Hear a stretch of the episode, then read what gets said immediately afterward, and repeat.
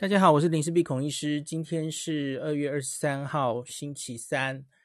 呃，今天我要讲一个二月二十四号，对于英国这两年多来抵抗这个新冠病毒作战，吼，应该算是一个大日子啊。哦，他们这个叫做与病毒共存，它真的就是这几个字哦，Living with COVID，哦，与病毒共存。他他们说准备要走向这个与病毒进病。共存的计划。那原本呢，他们在奥密克戎的疫情比较和缓之后，哈，呃，是预计在大概三月二十四号再往下一步走。那可是强生大概在呃一两周前他就说啊，哎，他想提早一点，提早一个月啊，所以他在二月二十二号来国会报告哦，然后就提出了这个与病毒共存的计划，然后二月二十四号就要上路哦。这个会不会太快啊？吼，那其实，在英国也引起了一些争论。那不是所有的科学家都赞成这件事了，吼。当然也也有些人会比较担心了。可是，当然也有很多人拍手叫好。这次拍手叫好的，我觉得比较是非科学人士，吼。他们这个 Boris Johnson 自己执政党的人啊，他们其实很有一阵子已经觉得这些防疫的措施应该要拿掉了，吼。就影响经济非十分巨大，对，所以是偏向想要开放的啦吼。那所以到底他们是要怎么做哈？他们在二月二十四号开始，英国会解除所有的法律上对于防疫的一些对人民的限制哦，完全 放飞，然后让人民自己决定，就是回归公位了哈。你你应对这个新冠的病毒，我看他这个。新闻稿上有说哦，就是把它当作是一般其他的流行病一样，就像 influenza，像是流感。可是这句话我其实觉得有一点毛毛的哦。你你这句话其实太简化了这些事了哦。因为流流行病，流行病有各式各样的流行病啊，有严重的，有轻微的哦。这不叫做一视同仁。我们对流行病本来就没有一视同仁啊。我看一个肠病毒会在小朋友上致死的肠病毒，在夏天流行，在小儿小朋友身上，跟我对付一个流感在老人身上，其实心情是不一样的嘛。吼，想所做的东西也不一样。那像其他所有的流行病，感冒也是流行病啊，你对感冒跟流感的的做法难道一样？不一样嘛？好，可是反正。就是你你要把现在的新冠看成流感，我觉得其实也不太对哦。他们其实性质是不一样的哦。好，总之我们现在来看英国到底怎么讲吧。吼，那英国首相强生当天是先去国会报告。那在国会报告其实比较简单呐，吼，内容没有很多。然后随即他就回到唐宁街啊，那唐宁街，然后一样，他的旁边的两个首席的医疗官哦。那在他旁边，然后一起跟国民报告这样子哦。那我就综合这些报告的内容跟大家讲一下哈。那中央社他就这样下标题了哈：英国二十四日起解除所有防疫限制，将 COVID-19 视为流感。他把那个新闻稿上的那句写上去了哦，视为流感。英国首相强生今天宣布与共存和比病毒共存的政策。除了会持续以疫苗为第一线的防御工具，其实还有药物啦。哦，他其实还有提到是口服药。那二十四日起呢，会取消确诊后的强制隔离以及接触史追踪，他们不易掉喽。确诊之后你不需要隔离，你也他们也放弃疫调了哦，很放飞吧？哦，进入公共场所前呢，这个检查筛检结果等限制措施全部拿掉哦，这个有一点，呃，要说讽刺还是巧合哈，在在前一天，英国女王确诊了哦，可是当然到目前为止，应该好像还是轻症了哈。好，Boris Johnson 指出哈，尽管在四月一号之前，那确诊的民众他们最好还是待在家啦，他他建议他待在家。法律上已经没有要你一定要待在家了吼，可是他说四月一号前建议还是待在家，不要轻易外出，然后维持还是这个测两次这个快筛阴性之后你才可以回来，这是原本的原本现行的状况了哦。那可是，在那之后，四月一号之后，四月一号之后，英国不提供免费的快筛了，所以他是抓四月一号哈。政府将鼓励民众自我约束，那就算有症状亦然，一如对待流行感冒的态度，就是他会回归。你假如身体不舒服，你本来就不应该上班吼。然后你有得了像是流感或怎么样，你就本来就不应该传给别人吼。这不需要国家帮你规定，他们就是回归。你你生病的时候，你本来就要小心，不要传给脆弱的老人、小孩啊。然后对他人要 considerate 哦，体贴这等等的哦。你不觉得非常高调吗？然后。这这很依赖国民素质啊！可是以外国人来说啊，不就放飞自己？就就跟去年九月不是他们就取消口罩令嘛？那一次的自由日七月十九号，他就是回归，我们不用祭出罚则，说什么在哪里需要戴口罩这件事了。可是你有呼吸道症状，在一个拥挤的电车上，哈，在公共场合，你本来就应该戴口罩，这是。避免传给别人，这是礼仪哦，对别人体贴这样子哦。其实这很像这样的口吻了哈。然后强生在国会报告哈，他说，经过全国上下两年的努力啊，如今防疫应该由政府限制干预，迈向诉诸个人的责任感，在不丧失自由跟维持这个紧急应变能力的前提下哈，他们现在可以在。这个回到自由状况下，可是还是可以保护自己跟他人。那他说，我们不需要动用法律来强迫民众为他人着想。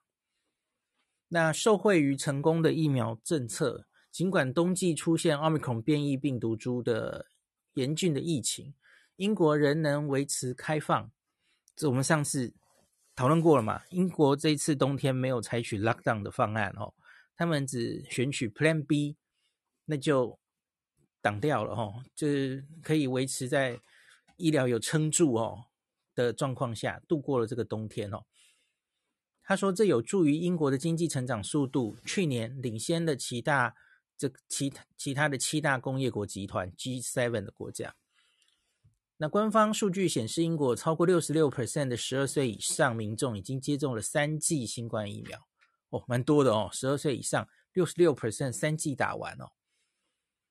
那他们其实这前几天也规定了一个春季接种的新规范哦，他们不像这个丹麦放飞到连第四剂都不打哦。那新规范有说哈，免疫力特别弱的哦，还有七十五岁以上老年人等高风险族群哈，可以在间隔三个月以上再施打第四剂，所以他们没有放弃疫苗接种了哈，未来还是要以疫苗，呃，在科学证据出现的时候，可能需要。继续打，那一般人也许会到今年秋天再考虑要不要打，要看接下来的资料了，看病毒或是看疫苗怎么变这样子哦。可是，一般其他人大概不需要，这个时候是不需要第四剂的哦。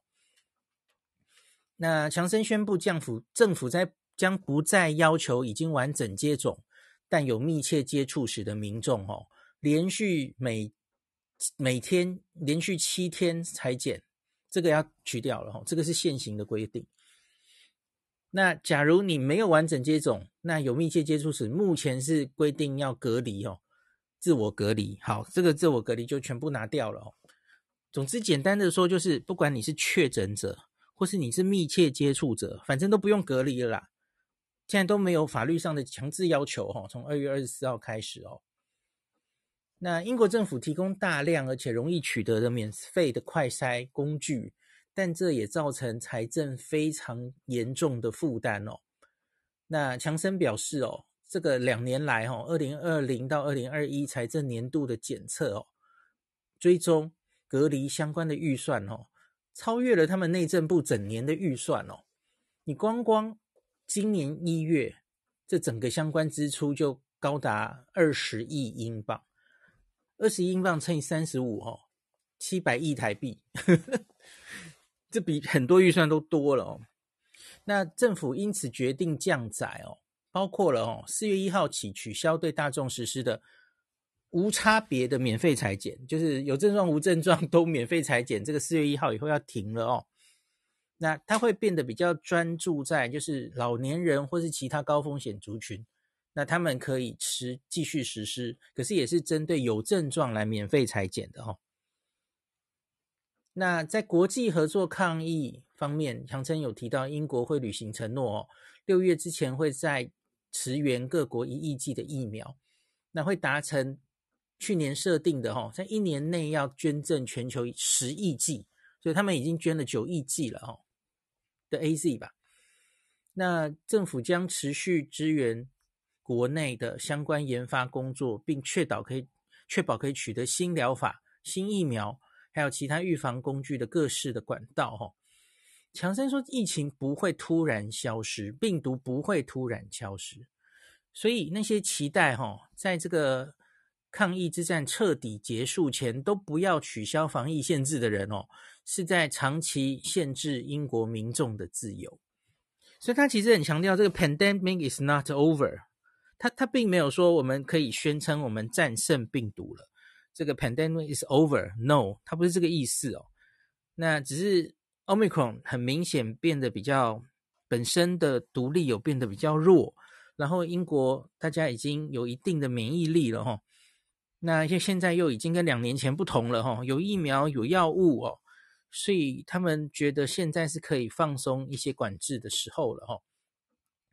那他说他领导的政府不相信这个限制，长期限制英国民众自由是正确或必要的做法哦，因为这个防疫啊，限制我们的经济社会、精神健康还有孩童生活，造成了庞大的成本了，我们不需要再付出这样的代价了哈。那 COVID-19 将被视同为流行感冒等一样的传染病哦，政府给民众的防疫建议以后就变成不是用法律了，而是 guidance，就是公卫上的防疫的建议哦。比方说，这都一样了哈，该做的事情其实还是一样，确保室内空气流通啊。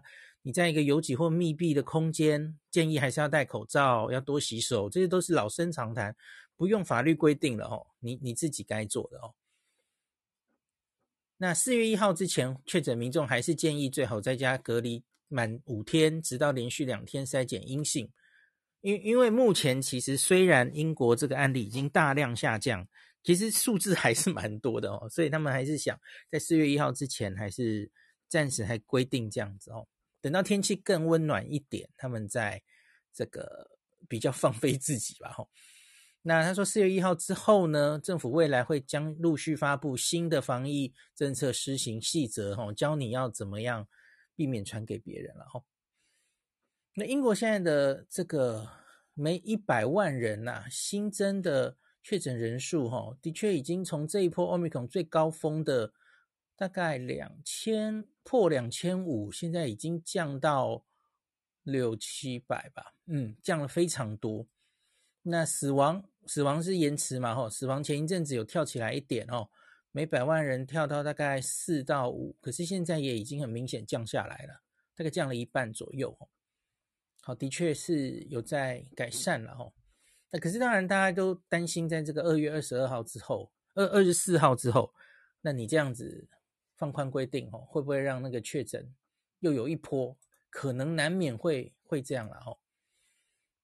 那我再详细一下，他们到底这个讲讲一下。我今天在脸书写的哦，这个呃，二月二十四号英国以后的英国的这个变化，我再整理一次哦。总共有四个哦。第一个就是确诊者不需自我隔离了哦，刚讲过了。那第二个不再做接触者追踪。第三个，那个密切接触者也不用了哦。密切接触者也不需要自我隔离，也不需要建议你检测哈。那第四个，学校还有育儿机构，他们在这个冬天是依赖着，就是不管是职员或是学生哦，都是一周做两次快筛，好，然后阳性那就不要去上课啊哈。那可现在这个也要停掉了哦。好，那四月一号以后呢，那就是不再提供免费快筛了哦，之后会。检测会集中在高风险人群会出入的场所，比方说医院或是长照机构。那还有一个，不建议在英国的国内使用疫苗护照，疫苗护照已经不重要了哈。我我我觉得这是个风向了，疫苗护照到到，假如你已经打得差不多了哦，然后又到现在。这个奥密克戎很明显，你有打或没打，其实你都一样会被传染嘛。你传给别人的几率其实都差不多，所以这时候疫苗护照其实实质上是没有科学上存在的必要了哦。那当然，假如有些国家实施是为了希望大家再把疫苗打高一点，那那是另外一回事了哦。可是科学上大概是好像不需要这样做了哦。那可是。他有一句话，因为国际现在疫苗护照出入还还蛮多国家会会看这个啦吼，所以国际上还是有使用这样。可是英国国内他们政府的立场是不建议任何地方，好，你你出入或怎么样参加活动需要提供疫苗护照或是呃或是抗体证明等等，他不不建议这样做了。总之就是你已经把它视为感冒了，你还这样防着它干嘛了？就是这样了吼。那总之，一个很大的英国这一次变化的精神，就是变成它不需要以法律规范，之后是回归到个人的责任。你如果得了流感，你本来就是应该小心，不要传给别人。新冠也是。那其实我觉得还有一个含义啦哦，我一直跟大家卫教嘛哦，你五十岁以下的人，你即使连没打疫苗，你其实风险都是很小的。这这其实不是到 Omicron 才这样啦哦，其实一直都是这样啊。这个病本来就是对年老的人比较容易重症，比较应该要害怕嘛，吼。所以他既然现在已经各个年龄哦，不管是自然感染或是打疫苗，其实英国已经都打到一个程度了，哈。他们其实就是回归，把它当成一个不用那么惊慌的传染病啊。那接下来只要重症不会跳起来，我相信英国就会这样撑过去了。好，那再来。强登有强生是强调哦，新冠流行其实还没有结束哦。就像前天我就诶，昨天还是前天哦，我看那个 Doctor Campbell，我跟大家讲嘛，那个我我最近还蛮蛮常看 YT 听他讲的哦。Doctor Campbell 最近真的就是一个完全支持这个 Omicron 是一个天然疫苗的一个超级乐观派吧，所以他昨昨天看了这个，然后就录一集说 Pandemic is over。然后在星期四会结束，星期四 pandemic，但全世界大流行就结束了。没有人这样讲，我觉得这样讲也太……对，强生说啊，pandemic 没有 over 啊，这全世界，因为他其实，在英国的明天我们会念的那个报告里也有提到哦，因为要怎么样才能宣告全世界大流行结束，变成 endemic 地方流行病哦，他大概。你即使它再出一个变种，我我们都相信它变种应该一定会出来，只是时间早晚问题。然后那是什么样的变种的问题嘛？吼，那可是什么时候可以说大流行结束？吼，定义是这样的，你要能够可预测，这个病是可预测的，它的风险是可掌握的，你你大概才说它不是大流行，它不是一个危险的病毒，吼。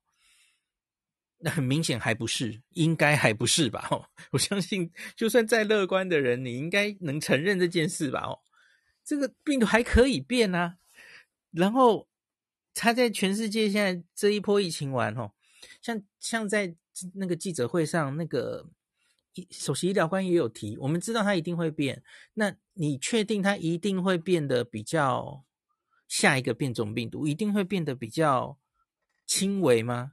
比较不容易重症吗？当然不一定嘛，它会怎么变，我们根本不知道哦。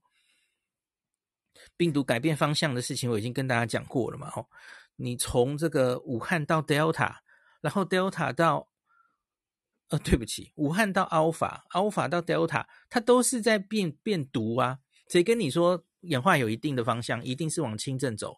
那都是太乐观的人哦。我们相信它大方向可能会这样哦。OK，好。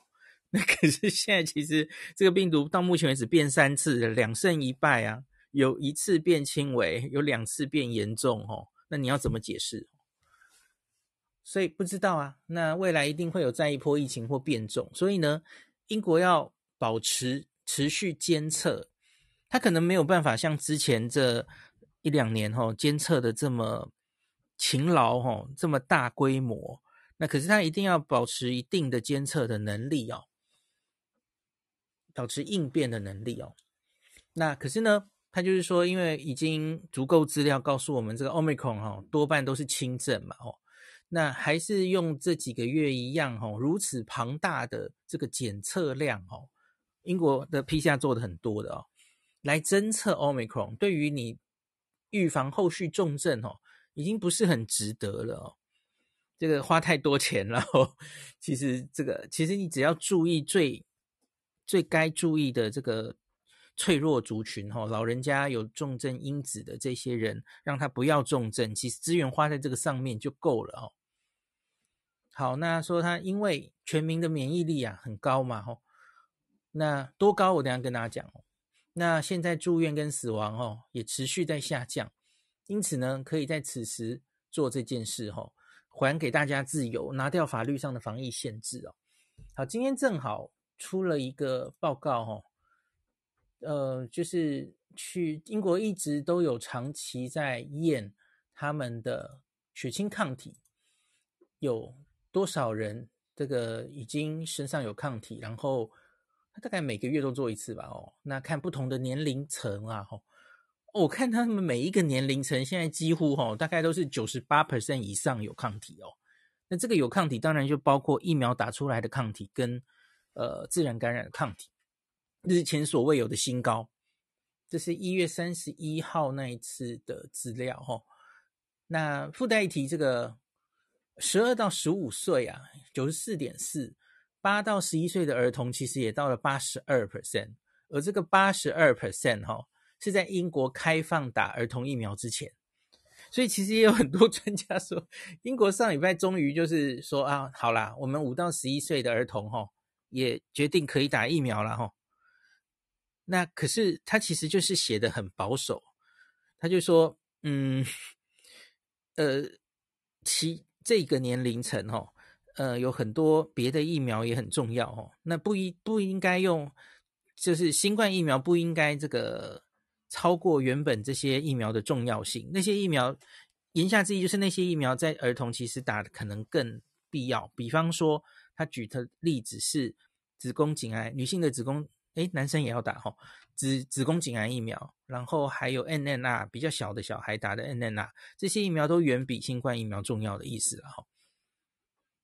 然后我就觉得他是，然后他说他是这是一个 unurgent，就是不紧急的一个使用。我们以前都说通过是这个 EUA 嘛，紧急使用嘛，吼，他就形容这是一个不急的，所以言下之意就是根本你爱打不打，你你假如家长非常担心，那那你就去打，OK。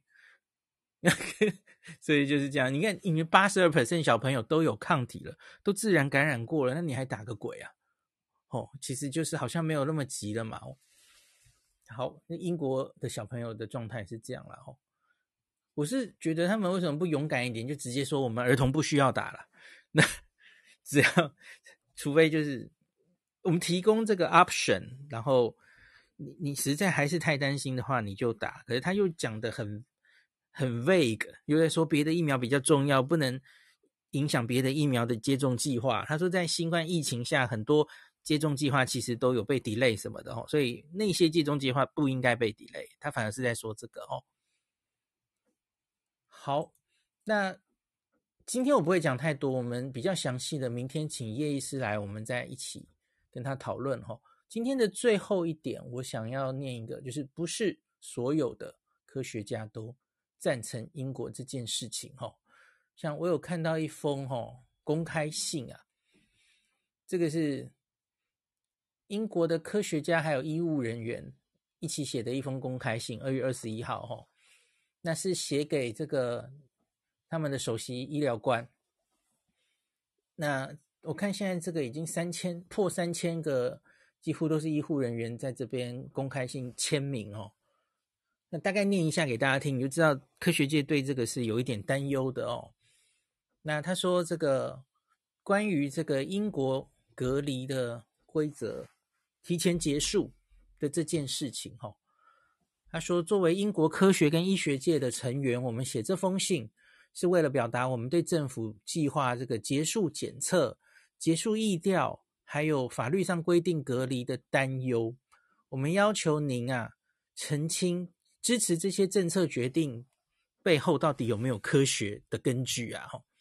我们认为这个政策哈没有坚实的科学依据。那我们几乎可以肯定啊。”我们现在假如这样做的话，吼，会增加病毒传播的几率，而且可能会让新的，呃，而无法侦测到新的变异株，吼，有有这个机会，因为你减减少了检测嘛，吼。那新变种的出现和由此产生的那个一波新的感染浪潮，它可能会在短短几周内很快就发生。那我们需要快速的侦测这个新变种，然后扩大需要的反应是非常重要的哦。你可以，大家其实大概应该都是同意，应该可以适当的放松。可是放松会不会太快了？然后你会不会反而加速这个病毒的传播？然后减少了这个。大规模的监测会不会让这个即使是变异株出现了，你你都不知道哦？他这是他们担心的了哦。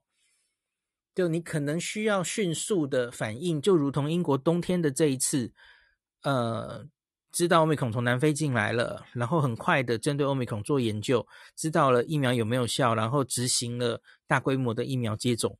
未来的变异株也许也会有类似的事情，然后可是你假如没有及时侦测到它，那可能。就会发生悲剧哦。那我们没有假设，我们没有理由假设所有未来的新变种都是温和的。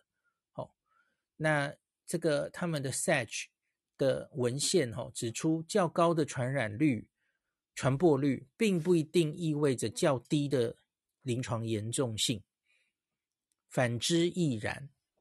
反正这两者是不一定有一样一定的关系的啦。哈。